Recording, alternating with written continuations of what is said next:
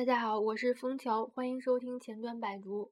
今天北京的风特别大，嗯，下班路上，呃，冻得人要死，所以回来都好几个小时了，都还是觉得啊手脚冰凉，冰凉没有缓过来。那每次录节目，打开这个励志 FM，总会发现自己的节目被收听过几百次、上千次。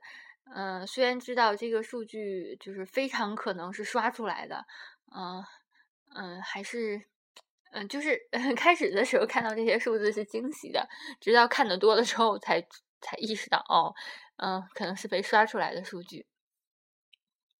所以无论是呃，无论是嗯个位数还是还是百位数，嗯，也也不太，我也。不怎么接受啊，大家也没有给我什么意见或建议，我也不再接受什么什么意见建议，倒是还是可以的，因为自己的呃录制呢也没有追求多多优秀多好，比如说我经常录到一半了，然后然后就结束了，也不是经常有一次，呃录到一半就结束了，或者是自己读的时候，自己在说的时候也有点嗯奔奔磕磕，嗯。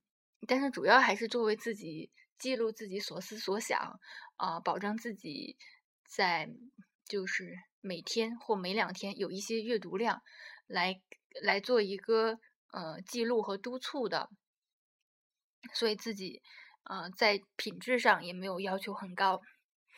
那今天继续啊，今天继续给大家分享的就是这本《向前一步》的第二章，往桌前坐。那这本书还是我们之前介绍过，就是呃，针对于女性的一本书。那我们看一下往桌前坐说的是什么。几年前，我曾在脸谱网为美国财长主持过一次会议，我们邀请了十五位来自硅谷的高管共进早餐，就经济问题展开了一场讨论。财长与四位随行人员抵达会场，其中两位职位较高，另两位职位较低。我们聚集在脸谱网公司一个很不错的会议室里，转悠了几圈之后，大家开始随意选取自助餐。被邀请的客人中，大多数是男性，他们抓过盘子，装上食物，然后坐到了最大的会议桌前。财长的随行人员都是女性，他们最后取餐，然后在房间一侧坐下。我示意他们走到桌前来，并当着大家的面向他们招手示意，好让他们觉得自己是受欢迎的。他们犹豫半天，还是留在原来的座位上没有行动。这四位女性完全有权利参加会议，但对座位的选择却让他们看上去更喜欢旁观而非参与。我知道我得说点什么。会后，我把这四位女性拉到一边，对她们说：“即使没有受到邀请，她们也应该坐到桌前来。而当别人公开欢迎自己时，她们更应该主动参与。”听完这些话，起初她们有些惊讶，随后就表示认同了。对我来说，这是一个转折点。就在这一刻，我目睹了存在于女性内心的障碍。就在这一刻，我意识到了，除了习俗等外在障碍，女性也面临内心的斗争。几年后，当我在 TED 大会做关于女性如何在职场上取得成功的演讲时，我用这个故事来举例说明女性是怎样让自己退缩的。准确地说，她们自己选择成为旁观者。尽管如此，我仍为女性会做出这样的选择而感到泄气。但我也深深理解他们做出这种选择的深刻原因。在大学高年级时，我被选拔进入美国大学优秀生荣誉学会。那个时候，哈佛大学和拉德克里夫学院拥有各自的分会，所以我的入会仪式是女性专属的。其主要发言人，嗯，来自威尔斯利女性中心的。呃，麦金托什博士的演讲题目是“招摇撞骗的感觉”。他解释道：“很多人，尤其是女人，当他们所取得的成绩被人称赞时，会感觉那些称赞是骗取来的。他们常常感到自己不值得被认可，不配受到称赞，并心存愧疚。就好像犯了什么错，即使那些在自己的领域成就斐然，甚至已经是专家级别的女性，她们仍然摆脱不了这样一种感受：我其实只是个技术水平或能力都很有限的冒牌货。现在的荣誉不过是因为碰巧被大家发现了而已。我想这是我听过的最好的演讲。我坐在椅子上，身体前倾，使劲地点着头。我发现我那才气逼人。绝对不是骗子的室友卡利，竟然也有这种心理。终于有人明确有力地表达出我的感受了。每次在课上被点名时，我都觉得自己肯定会当众出丑；每次考试时，我都觉得自己肯定会考砸。然而，当没我没有出丑，甚至是表现很出色时，我又觉得自己再次欺骗了大家。而且，总有一天好戏会收场的。在入职仪式之后的联。联合招待会上，我跟一位男同学提起了麦金托什博士关于招嫖、关于招摇撞骗的感觉的精彩演讲。他看着我，表情困惑，问道：“你为什么会觉得这种话题很有趣呢？”后来，卡利和我开玩笑：“对男人来说，那次演讲大概就像在讲怎么应对、怎么应付一个所有人都不如你聪明的世界。”有能力的人因自我怀疑而苦恼，这种现象有它的学名——冒充者综合症。无论男女都容易出现这种症状，但女性会更严重，也会更多的受其限制。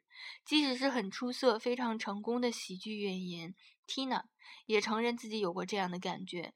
她曾对一对。一家英国报纸说：“冒充者综合症妙就妙在，它让你总是在两种感觉中摇摆不定，要么自我迷恋，要么就会想我是个骗子。天哪，他们都中招了！我是个骗子。于是，在我在自我迷恋出现时，你只是试着驾驭它，享受它，然后就渐渐觉得自己是在欺骗别人。说真的，我已经意识到，几乎每个人都是骗子。”所以我尝试着不让自己感觉太过糟糕。对女性来说，感觉像个骗子，说明是更说明的是一个更严重的问题。我们始终在低估自己。各项研究都表明，女性对自身表现的评价普遍低于实际情况，而男性则会过高的评价自己的表现。研究人员在对手术室轮岗学生表现的评估中发现。当问到对自己的评价时，女生给自己的分数普遍比男生要低，尽管其教师的评估显示女生的表现要优于男生。对几千名潜在的政治候选人的调查显示，尽管拥有相同的资质证书，男性认为自己完全有资格担当政治职务的可能性比女性高出约百分之六十。对哈佛法学院近一千名学生的研究发现，在与法律实践相关的每种技能上，女生给自己的分数都比男生要低。更糟糕的是，当女性在其他人面前，或者是在人们惯常认为是男性主导的领域中评价自己时，他们低估自己能力的现象就更加明显。如果让一个男性解释自己的成功，他会通常会归因于自己的天赋。才能和技巧。如果问女性同样的问题，她们一般会归因于外部因素。之所以表现得好，是因为她们真的非常努力工作，运气不错，或有别人的帮助。在解释失败时，男女也不同。当一个男性失败时，他会归咎于研究的不够，或者对这件事本来就不太感兴趣。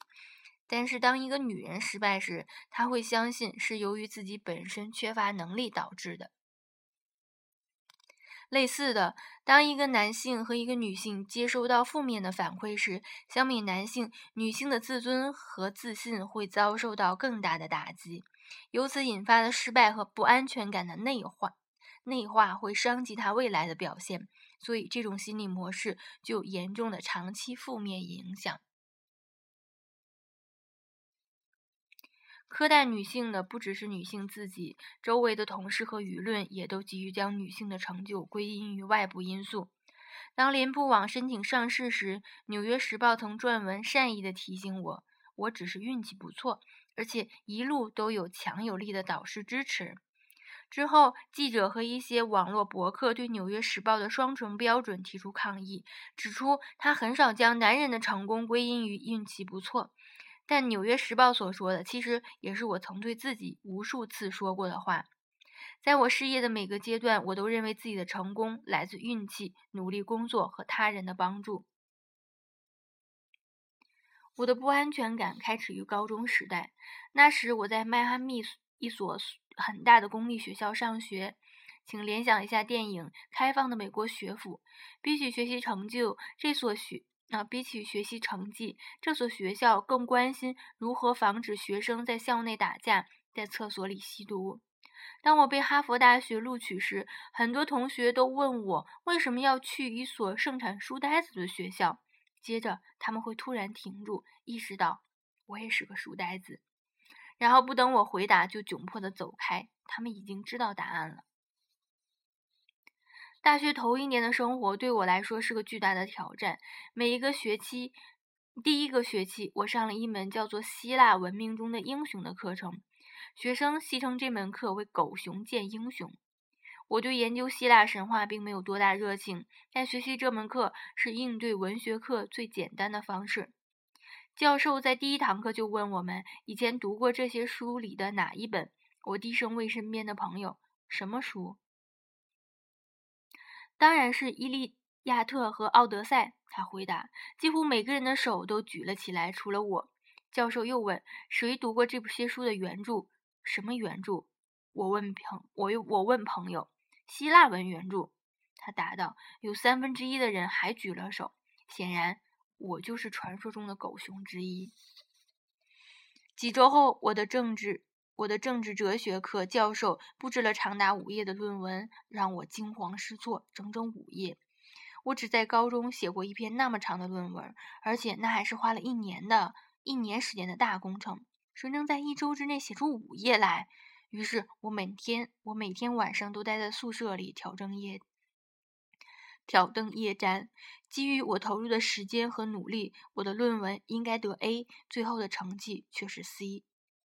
在哈佛大学要求上交的作业通常是不可能得 C 的。我一点儿也没夸张，这简直相当于留级。我去见了在招生办公室工作的主管，他告诉我，哈佛大学之所以录取我，是因为看中了我的品格，而不是我在学业上的潜质。这话倒挺有安慰作用。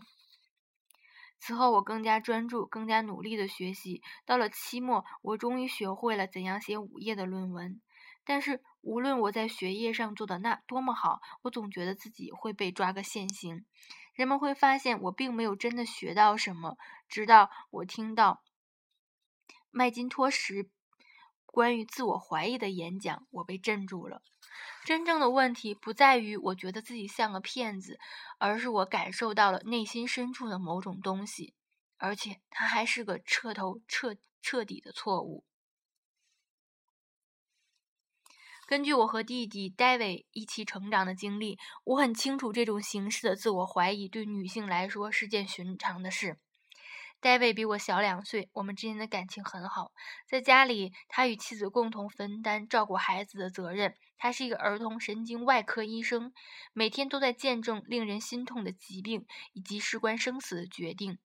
尽管我们在同一个家庭长大，但 David 总是显得比我更自信。在高中时，我们都在某个周末下午被约会对象通知取消晚上的约会。那一个周末，我都郁郁闷闷不乐的在家里打转，想知道自己到底哪里出了错。而 David 却对遭到女友拒绝的事一笑了之，先是说这女孩错过好事了，随后便跑出去和朋友打篮球。还好有我的妹妹安慰我，那个时候她就已经显露出超出同龄人的智慧和同情心。几年后，David 也考进了哈佛大学。当我已经上大四，他上大二时，我们一起选修欧洲思想史这门课。我的室友卡利也上了这门课，因为他的专业是法国文学。这门课给了很大的帮助。他不但每堂课必去，而且读完了课程指定的十本书。重要的是，这些书都是原著。是的，这个时候的我已经知道原著是什么意思了。我也每堂课都去，也读完了课程指定的十本书，不过是英文版的。